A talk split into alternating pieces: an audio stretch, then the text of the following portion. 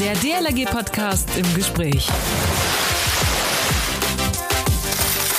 Boah, wow, alles meins. Nein, so geht's natürlich nicht. Das, was da aus dem Automaten purzelt und trudelt, sind mal nicht visuell, sondern für die Ohren umgesetzt, die Spendengelder, die bei der DLRG eingehen. Und Sätze wie alles meins gibt es da nicht.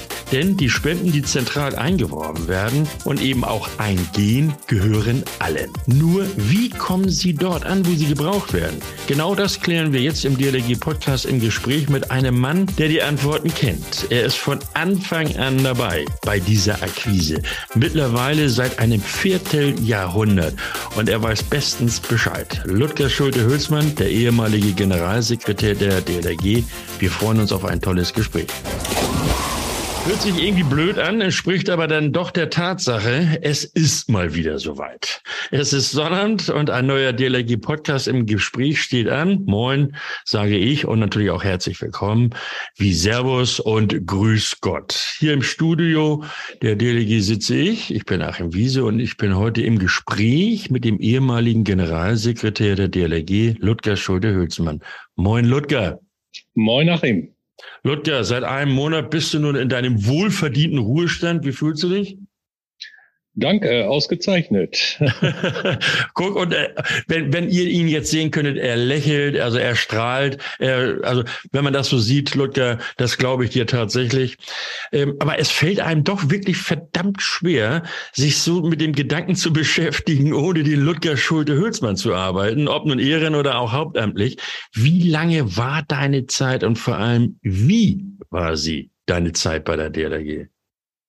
Äh, sehr abwechslungsreich, interessant, spannend. Äh, ich habe ja das Ehrenamt zum Beruf gemacht und äh, bin dann Mitte der 80er Jahre tatsächlich hauptberuflich in der damaligen Bundesgeschäftsstelle in Essen eingestiegen, habe den Wechsel dann nach Bad Nendorf und den Aufbau des Standortes mitgemacht. Das waren natürlich Zeiten, wo die DLRG sich sehr dynamisch entwickelt hat und äh, insofern war es eine große Herausforderung und eine tolle Aufgabe, das zu begleiten. Seit Ende der 80er kennen wir beide uns ja nun auch. Und äh, ich muss sagen, du hast recht, Turbulenzen, dynamisch, ja, war sie tatsächlich, aber es war doch irgendwie eine schöne Zeit. In der Tat. Und äh, es gab eine ganze Menge aufzubauen. Es gab eine ganze Menge äh, an Herausforderungen zu bestehen. Und äh, ich glaube, äh, die ehrenamtliche und hauptberufliche Mannschaft des Bundesverbandes haben das alles äh, sehr gut gelöst aus meiner Sicht in der Nachbetrachtung. Und äh, wir haben zwischenzeitlich einen Stand äh, sowohl im Kreise der Hilfsorganisationen als auch im Kreise der Sportverbände erreicht, der Spitzenverbände, der sich sehen lassen kann. Ja, aber auch international zum Beispiel, ne? Das ist richtig. Die DLRG hat ja schon seit vielen Jahrzehnten jetzt eine führende Rolle im Weltverband, äh, jetzt seit 94 ILS, International Life Saving Federation der Wasserrettungsorganisationen gespielt, hat mit zu den Initiatoren der damaligen Fusion gehört und dann eben auch ständig mit hohen Funktionsträgern immer eine Vizepräsidentenposition besetzt, äh, mhm. in Europa den Generalsekretär und das Generalsekretariat gestellt, also sehr viel Einfluss genommen. Und wenn ich äh, an die Zeiten so in den 90er Jahren vor allen Dingen zurückdenke und dann äh, nach der Wiedervereinigung hat es eine ganze Menge Unterstützung in den Osten Europas gegeben wo viele Wasserrettungsorganisationen mit unserer Hilfe gestärkt und aufgebaut worden sind. An die Diskussion kann ich mich noch gut erinnern, also die Fusion damals von FIS und WLS. Äh, ein entscheidender Wendepunkt sozusagen war ja das Jahr 1990 in Travemünde, oder? Genau, das waren die ersten Weltmeisterschaften, die diese beiden damaligen Weltverbände gemeinsam durchgeführt hatten. Und äh, dort gab es dann auch eine gemeinsame Arbeitsgruppe, die im Grunde die Fusion, die dann in Cardiff 94 verwirklicht wurde, vorbereitet hat. Und äh, dort konnten sich erstmalig dann die unterschiedlichen Wettkampfsysteme beschnuppern und austesten, mhm. wie man in Zukunft und gerade in diesem Jahr standen ja die durch Corona verschobenen Weltmeisterschaften in Regione an, in einem neuen Format äh, beide Kulturen zusammenführen könnte. Mhm, also an die Weltmeisterschaften kann ich mich noch gut erinnern. Nicht? In, in Lübeck und in Travemünde war eine tolle Veranstaltung, die dort auf die Beine gestellt wurde. Auch das Rahmenprogramm war super und das Wetter hat vor allen Dingen gut mitgespielt. Das ist wohl wahr, ja. Lutger, ein wichtiger Bestandteil deiner Arbeit war neben der Lobbyarbeit die Spenderbetreuung, Spendenakquise und die Spenden als solches, was den Haushalt anbelangt. Spendenakquise, du warst oder da warst du 25 Jahre mit in der Verantwortung. Was ist so schön an diesem Fundraising, äh, wie es ja allgemein auch heißt?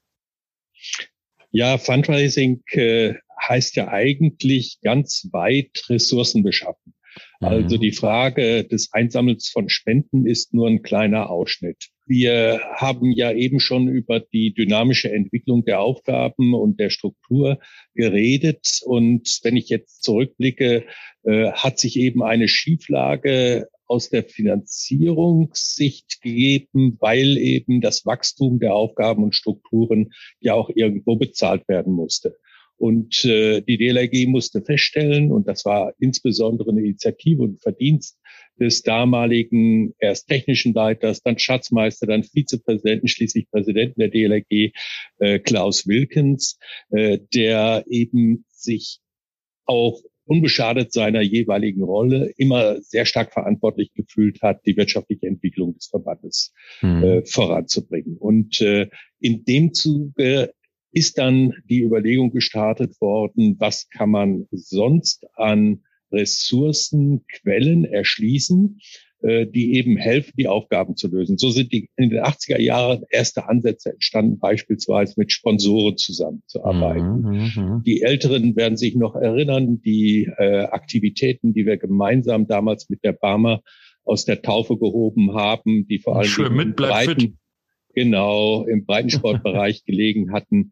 Äh, das waren Formen der wirtschaftlichen Kooperation mit mhm. äh, kommerziellen äh, Partnern. Und dann äh, waren wir ja sehr stark, stark abhängig äh, vom Thema Beitrag zu der Zeit. Also der Beitrag war äh, die Hauptfinanzierungsquelle im ideellen Bereich. Und äh, neben der Frage, diese Beitragssituation positiv zu entwickeln, was äh, natürlich immer mit vielen Diskussionen innerhalb des Verbandes verbunden ist, kam dann die Frage, wie kann man extern Mittel generieren? Ja. Äh, schwierig ist immer äh, öffentliche Mittel zu bekommen. Da wollen eine Menge an die Töpfe ran. Und äh, die sind meistens auch auf bestimmte Projekte unter ganz äh, stark definierten Rahmenbedingungen begrenzt.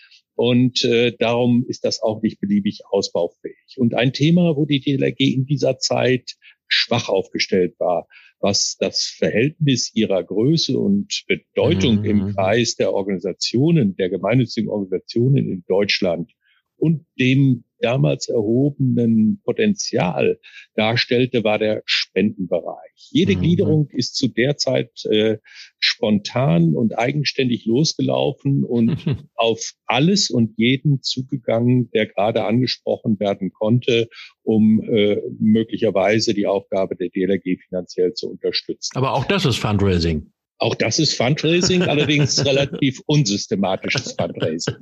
Und im Zuge der Überlegungen, was man jetzt tun kann, um das Ganze systematischer und effektiver zu machen, kam dann äh, mit Blick auf die Beispiele, die es eben in anderen Strukturen rundherum gibt, äh, die Erkenntnis, dies geht nur durch zentrale Aktivitäten, die Ansprache und äh, es ist ja Werbung. Mhm äh, mhm. bündeln und damit die Kosten in Grenzen halten, aber den Effekt vergrößern. Mhm. Und das, diese Erkenntnis äh, hatten wir damals gewonnen und haben gesagt, wir müssen jetzt äh, erstens den Verband insofern vor, äh, vorbereiten, indem wir klar machen, äh, man muss das Thema Ressourcenerschließung systematisch angehen. Mhm. Und äh, für uns ist eben äh, zu prüfen, welche Ebene kann sich um welche Ressourcenentwicklung kümmern. Und mhm. äh, mhm. Am Ende haben wir dann gesagt, und das Thema zentrale Ansprache von Spendern ist eine Aufgabe, die muss bundesweit gemacht werden, mhm. wenn sie wirklich effektiv sein soll. Und dann sind wir eben dahin gekommen und haben in der DLRG darüber diskutiert, wie ein Konzept für die bundeszentrale Erschließung von Spenden aussehen. Mhm. Was aber, Ludger, ist grundsätzlich erstmal wichtig, damit auch ein Fundraising erfolgreich äh, wirklich ja, vonstatten gehen kann? Also ein Faktor ist die Bekanntheit. Das heißt, äh, wenn diejenigen, die ich als Zielgruppe anspreche, mich als Organisation und meine Aufgaben nicht kennen, dann können Sie auch nicht nachvollziehen, welche Bedeutung dies hat, welche gesellschaftliche Aufgabe in diesem Fall durch eine private Hilfsorganisation übernommen wird, allerdings eben in dieser Aufgabe nicht staatlich unterstützt wird, auch keine eigene Substanz hat, die sich beispielsweise durch kommerzielle Aktivitäten erschließen lassen, sondern darauf angewiesen ist, dass sie ideelle Unterstützung von außen, von denjenigen bekommen, die eben Gesellschaft ausmachen, nämlich die Bevölkerung. Und äh, die, wenn sie schon nicht in der DLRG engagiert sind, dann zumindestens über ihre Spenden zur Finanzierung der Aufgabe mit beitragen. Ja. Das ist der erste Punkt, also die Bekanntheit und ja. das Wissen, um die Aufgabe zu vermitteln und äh, äh die Bedeutung auch äh, bei potenziellen Spendern in den Köpfen deutlich zu machen. Und das Zweite ist, deutlich zu machen, dass eben der Finanzierungs-, der Mitfinanzierungsbedarf besteht. Und beides äh, muss natürlich systematisch aufgebaut äh, werden und äh, das dauert. Mhm. Das dauert, ja, aber genau das macht die DLRG jetzt äh, seit einem Vierteljahrhundert. Ähm, kannst du dich noch an die Anfänge von 1997 erinnern? Natürlich kann ich mich daran erinnern. Na, dann plauder mal aus dem Nähkästchen. also der erste Überzeugungs- und Kommunikationsprozess äh, musste natürlich innerhalb des Verbandes ablaufen, wie ich ja. eben erzählt habe, ging es ja darum festzustellen, was wollen wir eigentlich untereinander an Aufgabenteilung bei der Ressourcenerschließung vereinbaren und wie können wir das dann organisieren wenn wir sagen, wir haben jetzt ein Lösungskonzept, äh, jetzt komme ich wieder speziell ja. auf das Thema Spenden, äh, wir haben ein Lösungskonzept, wo wir sagen, wir wollen bundesweit Spenden zentral einsammeln dann kostet das erstens Geld, wenn man so etwas angehen will, weil man muss erstmal investieren in diese Kommunikation Klar. mit den potenziellen Zielgruppen. Wir müssen eben diese Bekanntheit erzeugen und äh, müssen deutlich machen, dass der Unterstützungsbedarf da ist. Und auf der anderen Seite geht es natürlich darum, dann zu sagen, wie stellen wir uns den weiteren Prozess vor? Wie kann das mhm, Ganze mhm. aufgestellt werden? Wie können wir das handeln? Wie organisieren wir das überhaupt? Mhm. Und das ist etwas, was wir dann sozusagen in dieser ersten Phase intern erarbeitet haben, haben uns dann externe Experten dazu geholt, uns beraten lassen, haben uns, wie das dann so üblich ist, in Arbeitskreisen ja. und äh, in offenen Veranstaltungen mit Vertretern der DLRG-Gliederung ausgetauscht und äh, haben dann eben dieses Konzept entwickelt, wie wir das Thema angehen wollen. Mhm. Und dann wurde ja 1997 der erste Brief verschickt, also das Spendenmailing mit dem klassischen Brief begann. Äh, als man dann so ein paar Wochen ins Land ziehen ließ, dann schlugen alle die Hände über den Kopf. Ich kann mich an die Diskussion noch erinnern. Oh, lassen wir das lieber, weil irgendwie war das Ziel nicht so, wie man es sich erhofft hatte. Ja, das ist, aller Anfang ist schwer und das gilt auch äh, für die Spendenakquise, weil eben, ich hatte ja schon darüber gesprochen, dass die Bekanntheit aufzubauen ist, dass eben auch bei den Spendern die Vorstellung zu entwickeln ist, mhm. dass sie eine wichtige Rolle dabei spielen, diese Aufgabe wahrzunehmen. Und äh, das ist nicht damit getan, dass man einmal einen Brief in die Welt setzt an Personen, die vorher eben von dem Thema überhaupt nicht berührt waren und dann erwarten kann, dass damit die Finanzierung der Aufgabe langfristig abgesichert wird. Mhm. Äh, das heißt, äh, wir waren natürlich zunächst einmal ein bisschen enttäuscht, weil äh, der erste Effekt eben nicht gleich dafür gesorgt hat, dass sich sozusagen das Tor geöffnet hätte ja. und die Zukunft finanziell plötzlich für die DLRG gesichert war. Äh, aber wir haben auch durchaus festgestellt, äh, wir konnten Erfahrungen aus diesem ersten Versuch ziehen und wir hatten uns ohnehin vorgenommen, dass wir über eine gewisse Zeit das anlaufen lassen äh, und dann das Fazit ziehen und sagen, wir bleiben dabei. wir sehen hier eine wirkliche Chance, künftig auf dem Markt der Spenden auch in Deutschland eine Rolle mitzuspielen und tatsächlich eben so viel Unterstützer, Förderer ja. in Deutschland zu finden, dass die Aufgabe der DLRG in größerem Umfang von Spenden abgesichert werden kann. Das machen wir ja jetzt seit 25 Jahren und mittlerweile haben wir über 1,2 Millionen Förderer, also Menschen, die sagen, ja, die DLRG finde ich gut, ich kenne sie, ich möchte sie unterstützen, nämlich finanziell. Ist das in etwa oder entspricht das denn der Erwartungshaltung, die wir 1997 tatsächlich hatten?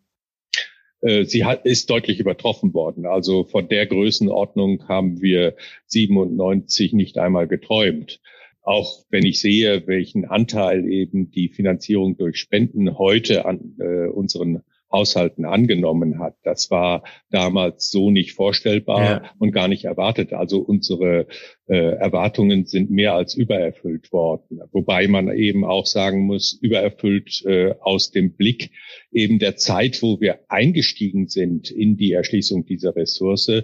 Zum Glück ist es uns gelungen, dass dieses Thema mitgewachsen ist. Ich hatte mhm. ganz zu Anfang darauf verwiesen, wie dynamisch die Entwicklung der DLRG in dieser Zeit gewesen ist. Ja. Und das gilt für alle Ebenen. Das ist nicht nur bezogen auf den Bundesverband.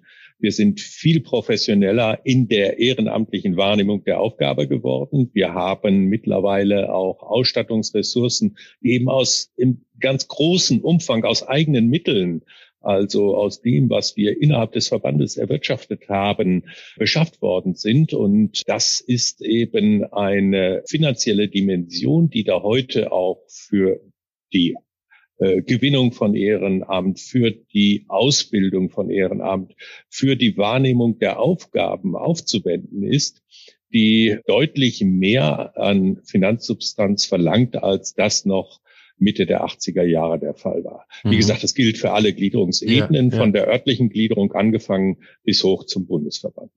Nun bekommen ja die Spender pro Jahr mehrmals Informationen, also zum Beispiel Briefe. Äh, das, die können sich ja nicht ständig wiederholen. Wo kommen die ganzen Themen her für eben als Inhalt dieser Informationen? Also so vielseitig, wie die DLRG sich darstellt, auch in ihrer Aufgabenpalette, aber auch wenn ich mir die DLRG-Gliederung bundesweit angucke mit ihrer unterschiedlichen Struktur, mit ihren Aufgabenschwerpunkten, äh, da gibt es ständig Themen. Das ist nicht die Frage. Also unsere große Herausforderung ist bei der Kommunikation, dass wir ja nicht bei jeder Information oder Ansprache der Spender nur für eine bestimmte Aufgabe die Spenden sammeln wollen. Mhm. Das heißt, äh, wir sagen nicht jetzt, wir wollen ausschließlich das Geld für ein neues Motorrettungsboot in der Ortsgruppe XY. Ja. Äh, das Thema ist ja, dass die Spenden gebraucht werden, um die Gesamtaufgabe der DLRG abzusichern, und zwar auf allen Ebenen. Das heißt, äh, die Schwierigkeit besteht darin, auf der einen Seite durch die unterschiedlichen Themen, die wir, wie gesagt, zuhauf in der DLRG finden, äh, den Förderern, die ja nicht Teil, unmittelbarer Teil unserer Gliederung sind, schon gar nicht des aktiven Teils, die in Ausbildung oder Einsatz unterwegs sind, sondern die von außen drauf gucken, denen klar zu machen, wie sieht eigentlich im Detail die Aufgabe der mhm. DLRG aus und wo stellt sich konkret ein Unterstützungsbedarf beispielhaft. Und äh, dass wir sagen, das, was wir hier beispielhaft zeigen, ist nur ein Beispiel unter vielen Finanzbedarfen, die wir zu jeder Zeit bundesweit in der DLRG haben. Und deswegen brauchen wir die Unterstützung. Also diese Kombination der Verdeutlichung unserer Herausforderungen am einzelnen Beispiel auf der einen Seite und der Bedarf eben, die Gesamtstruktur ständig unterstützt zu bekommen, nachhaltig unterstützt zu bekommen, das ist auch die Herausforderung in der Kommunikation, die wir versuchen, in der Information für die Spender jedes Mal überzubringen. Mhm. Das hattest du gerade angesprochen, die, ich nenne sie mal, diese Geschichten der, der örtlichen Gliederung, also der DLRG vor Ort. Äh, letztlich kommt dann ja auch die Gretchenfrage, ja, was hat denn die Gliederung von diesen Spendeneingängen? Äh, kommt es denn wirklich dort auch an? Denn häufig wird gesagt, das versickert irgendwie im Bundesverband. Ja, versickern tut im Bundesverband natürlich schon mal gar nichts, weil äh, unsere Finanzen sind ja transparent. Erstens werden sie durch die Gremien, die ja auch demokratisch legitimiert sind, beschlossen. Und zum Zweiten, darüber geben wir ja auch über heute digitale Medien umfassend Auskunft. Die DLRG ist ja auch Mitglied im Deutschen Spendenrat. Ja, da kommen wir gleich noch drauf auf den hat Spendenrat. Sich verpflichtet, Regeln einzuhalten und dazu gehört eben auch die Veröffentlichung. Also da versickert nichts. Die Gliederung, die uns Beispiele liefert, hat natürlich dann im Umkehrschluss auch den Vorteil, dass es ja Spender gibt, die sagen, äh, in diesem Fall berührt mich dieses einzelne Beispiel, was hier in der Information vorgestellt worden ist, auch direkt. Und ich möchte jetzt dass das Wasserrettungsboot der äh, Ortsgruppe XY tatsächlich von meiner Spende auch angeschafft mhm. werden mhm. kann. Und ich schreibe jetzt mal auf den Überweisungsträger, diese Spende ist eben für das Motorrettungsboot XY. Dann, äh, obwohl wir ja. Das ist ja die sogenannte zweckgebundene Spende. Das ist dann eine zweckgebundene Spende und obwohl du hattest eben 1,2 Millionen Förderer genannt, äh, wir also ganz viele Spenden zum Glück bekommen, äh, muss man sich das so vorstellen, dass wir natürlich großtechnisch draufschauen und diese Informationen auf den Überweisungen analysieren. Und ja. dann sehen wir am Ende des Tages, für dieses Motorrettungsboot haben so und so viele Spender eben eine Zweckbindung hinterlegt und dieses dann auf diese Weise herausgefilterte Spendenpotenzial wird dann eins zu eins an die Gliederung auch durchgeleitet. Mhm. Und die mhm. anderen Spenden, die eben dieser Zweckbindung nicht unterlegen, fließen in die entsprechend festgelegte Verteilungssystematik äh, in die DLRG äh, bundesweit. Mhm. Ich nenne da mal so ein paar Stichworte, Lotka. Strukturfonds, Bundesakademie, Bekleidungszuschüsse und auch so bundesweite Projekte wie aktuell Unterwasserdrohnen, Digitalfunk und, und, und. Äh, wie wird da das Fundraising, also die ein, eingenommenen Spendern, wie werden die damit integriert? Zum einen nehmen wir natürlich auch, weil du eben über Themen gesprochen hast, äh, diese äh, besonders großen äh, Aufgaben der DLRG immer mal wieder mit in die Informationen hinein, äh, berichten darüber und äh, zeigen eben den Spendern auch auf, dass dies spezielle Themen sind, die uns berühren und äh, in die auch Mittel aus den generierten Spenden fließen. Wir haben dann im Rahmen der Haushaltsplanung natürlich äh, von den unterschiedlichen Ressorts, die äh, in der DLRG eben die Arbeit organisieren, mhm. Projektvorschläge, nehme ich mal äh, das Stichwort Digitalfunk, digitaler Betriebsfunk. Das ist natürlich verantwortet durch unser Ressort Einsatz und die haben gesagt, für die Umstellung unserer Funktechnik haben wir folgende Aufgaben zu lösen. Wir müssen nicht nur die Geräte, die jede Gliederung vor Ort einsetzt, neu beschaffen, sondern wir müssen die Infrastruktur aufbauen, weil man darf nicht einfach so funken, sondern da gibt es mhm. ganz bestimmte gesetzliche Regeln und die verlangen, dass beispielsweise diese Funksysteme angemeldet sind, dass man genau weiß, wo der Standort jedes Funkgerätes ist, was es äh, für ein Funkgerät darstellt. Und äh, dazu braucht es eine heute digitale Erfassung des Systems und äh, auch das, äh, diese Rahmenbedingungen herzustellen, ist natürlich ein Aufwand, mhm. der mit der Umstellung verbunden ist. Das heißt, am Ende haben wir zentrale Teile des Projektes, also beispielsweise dieser Verwaltungsaufwand, äh, zur Erfassung und zum Management der Funkgeräte. Das ist etwas, was Bundesverband und Landesverbände und, äh, übernehmen und dort dann aus dem Spendentopf für diese Aufgaben einen entsprechenden Anteil bekommen. Die Gliederungen wiederum müssen die alten Funkgeräte ersetzen und brauchen neue Funkgeräte. Dafür hält unsere Materialstelle dann ein vorher ausgewähltes Systemangebot zur Verfügung und diese Beschaffung wird dann wiederum aus dem großen Spendentopf unterstützt. Das heißt, die Gliederungen müssen nicht das Geld, was eben der Einkauf dieser Funkgeräte äh, bei dem Hersteller kostet, eins zu eins zahlen, sondern wir geben dann Geld in die Beschaffung hinein und dadurch kann eben die Gliederung zu einem günstigeren Satz die Funkgeräteausstattung bekommen. Also das Geld kommt tatsächlich überall an, nämlich dort, wo es gebraucht wird. Genau. Ludger, du hattest eben angesprochen, Transparenz logischerweise und auch den Spendenrat. Erläutere doch mal, was ist das, dieser Spendenrat? Äh, das ist ja so ein Zusammenschluss. Was, was verbirgt sich dahinter? Also im Spendenrat haben sich 1993 äh, eine äh, große Gruppe gemeinnütziger Organisationen zusammengefunden, die mit dieser Initiative zwei Dinge schaffen wollten. Und diese Zielsetzung gilt bis heute fort. Zum einen ging es darum zu sagen, wir brauchen auf dem Spendenmarkt für die Spender verlässliche Rahmenbedingungen, dass sie sich orientieren können, welche spendensammelnden Organisationen sind seriös und halten sich an Regeln und äh, von daher besonders unterstützungswürdig.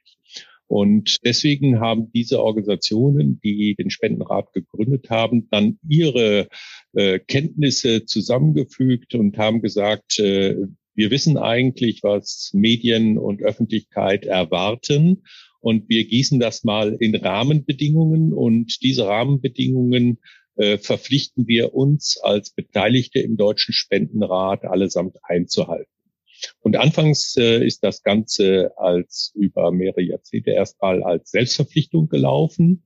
Das heißt, die Organisationen äh, hatten, ohne dass es einer äh, jeweiligen Kontrolle bedurfte, diese Regeln zu erfüllen und abzubilden. Mhm.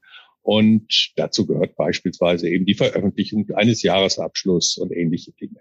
Und dann kommt es zum zweiten Punkt.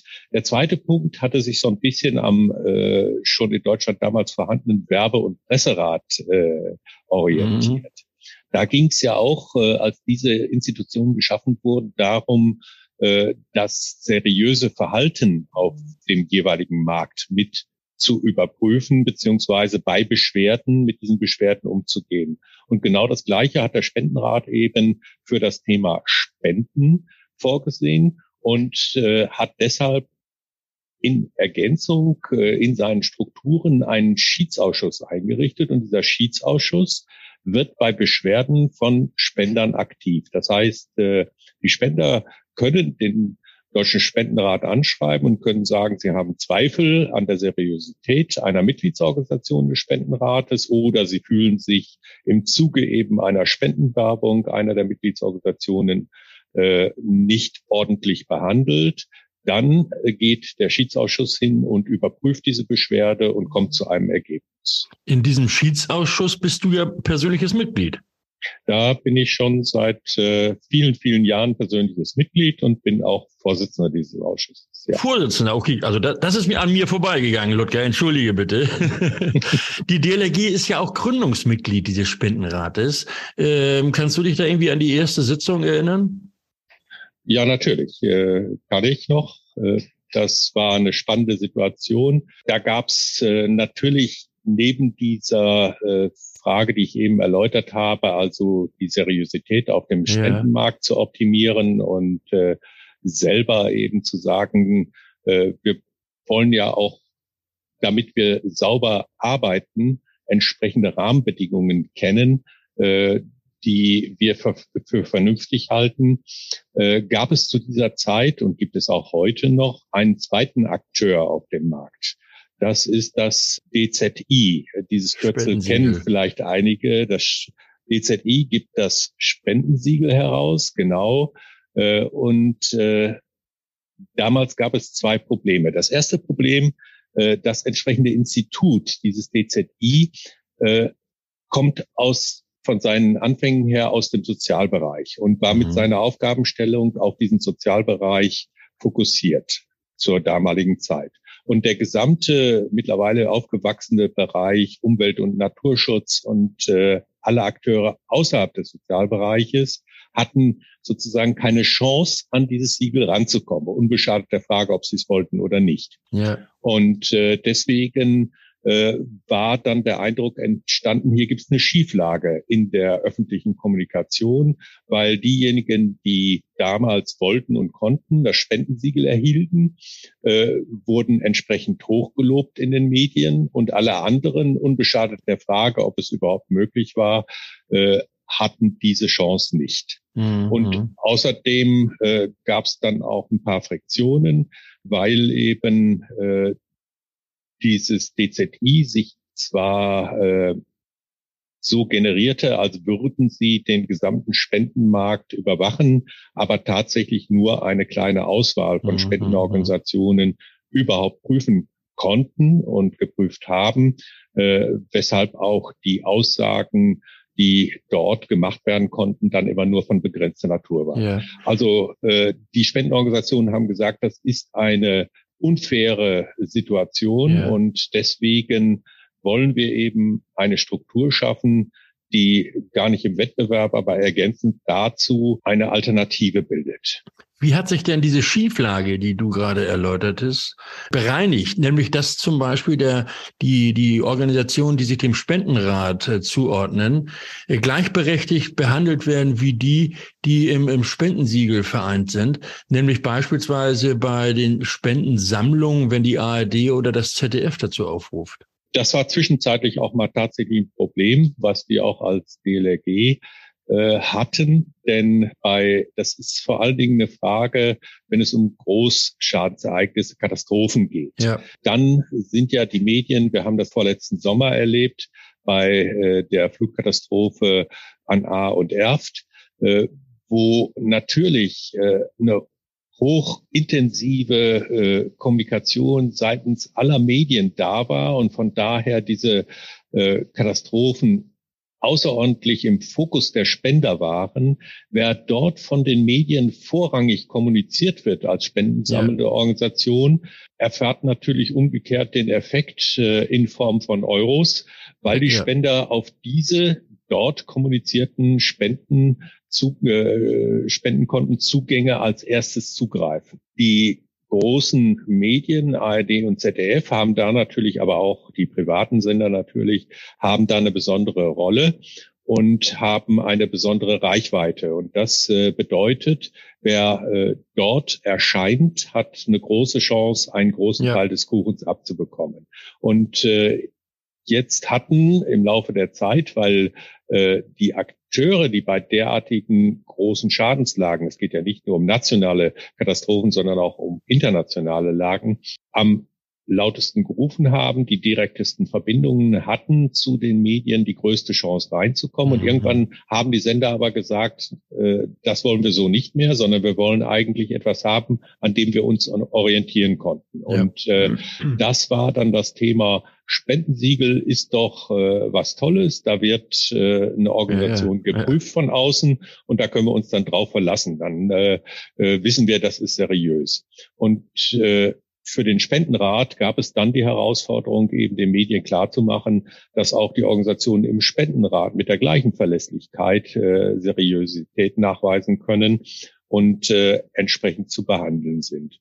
Das hat dann äh, etwas Zeit bedurft, um das auch umzusetzen. Aber tatsächlich es ist heute auch so. Wir sind allerdings auch im Spendenrat äh, vor einigen Jahren äh, zu einem nächsten Schritt gekommen. Das heißt, äh, die ursprünglich von mir geschilderte Selbstdisziplin und äh, Selbstverpflichtung ist jetzt ergänzt durch ein Kontrollsystem. Es gibt also auch innerhalb des Spendenrates zwischenzeitlich externe Kontrollen der Einhaltung dieser Regeln. Anders als beim äh, DZI, was das sozusagen als von außen beauftragte, durch die jeweilige Organisation beauftragte Instanz tut. Das heißt, es, das DZI ist eigentlich ein Dienstleister. Mhm. Es, äh, es bekommt den Antrag einer Organisation, die geprüft werden müsste und dann gegen Gebühr prüft die, prüft mhm. das DZI diese Organisation. Im Spendenrat ist es so, dass alle Mitglieder des Spendenrates automatisch in dieses Kontrollsystem, diese Zertifikatskontrolle hineinkommen, alle drei Jahre, so ist das festgelegt. Und dann äh, prüft eben ein unabhängiger Wirtschaftsprüfer diese Organisation und prüft, ob sie tatsächlich die Regeln des Spendenrates sauber eingehalten hat. Und wenn äh, dies bestätigt wird, dann gibt es eben die Möglichkeit, dieses Logo des Zertifikats des Spendenrates dann auch in der Werbung zu verwenden. Die DLRG hat das ja schon zweimal in Folge bekommen. Und äh, war jetzt für den 21er Abschluss auch wieder in der Prüfung. Das heißt, äh, dann äh, warten wir mal ab. Geht's jetzt um das dritte Mal, ja. Und genau das war er schon wieder. Unser DLRG-Podcast im Gespräch. Heute mit Ludger Schulte-Hülsmann, dem ehemaligen Generalsekretär der DLRG. In seine Verantwortung gehörte auch die Spenderbetreuung, das Fundraising der Deutschen Lebensrettungsgesellschaft. Seit über 25 Jahren macht die DLRG genau das und zwar auch sehr erfolgreich. Dank dir, Ludger. Ich bedanke mich aber auch für das nette und informative Gespräch und wünsche dir weiterhin alles, alles Gute. Tschüss, Ludger. Tschüss, Achim. Und euch allen wünsche ich noch einen schönen Tag und natürlich auch ein schönes Wochenende. Nächsten Sonnabend bei mir im Gespräch eine junge Rettungsschwimmerin, die in diesem Jahr an einer besonderen Lebensrettung beteiligt war und begeistert vom zentralen Wasserrettungsdienst an der Küste ist dass sie sich nämlich selbst äh, für 2023 schon jetzt wieder angemeldet hat. Nadine Schreiber aus Hamburg. Nächste Woche plaudert sie hier aus dem Nähkästchen. Und bis dahin denkt ihr bitte alle daran, uns zu abonnieren, iTunes, Spotify und so weiter. Und natürlich auch eure Kommentare bitte nicht vergessen. Und wenn ihr Anregungen oder auch mal eine Sprachnachricht habt, dann einfach schicken an podcast.delegie.de. Wir haben ja auch ein großes Archiv aller Podcasts, ja, von der Nummer eins an. Das findet ihr unter dlg.de slash Podcast. Also viel Spaß beim Stöbern. Mein Name ist Achim Wiese. Schönen Dank fürs Zuhören. Man hört sich. Der DLRG Podcast. Jeden Samstag eine neue Folge.